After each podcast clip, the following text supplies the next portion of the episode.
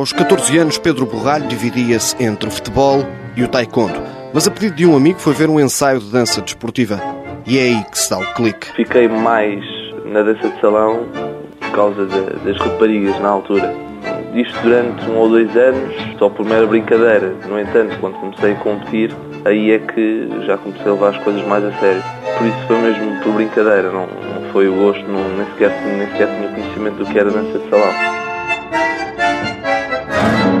Sem que a razão consiga explicar, Pedro abraçou a dança como uma nova paixão. Estamos naquela altura em que, olha, não sei, naquela altura nós só pensamos em raparigas, não é?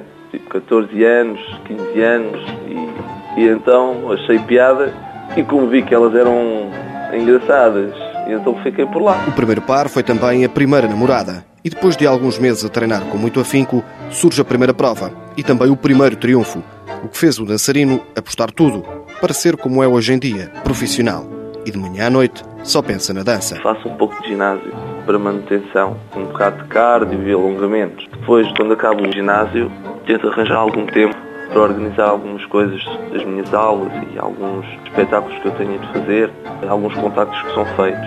Da parte da tarde, treino durante 4 horas, faço o meu treino de dança e a partir das 7 horas começo, começo a dar aulas até sei, 22 e 30 ou por vezes até à, à meia-noite. A dança é tudo para Pedro Borralho, mas quando sai com os amigos não gosta de mostrar os atributos que nas pistas lhe têm valido inúmeros títulos. Se puder dançar um pouco, danço, mas não, não vou mostrar aquilo que sei.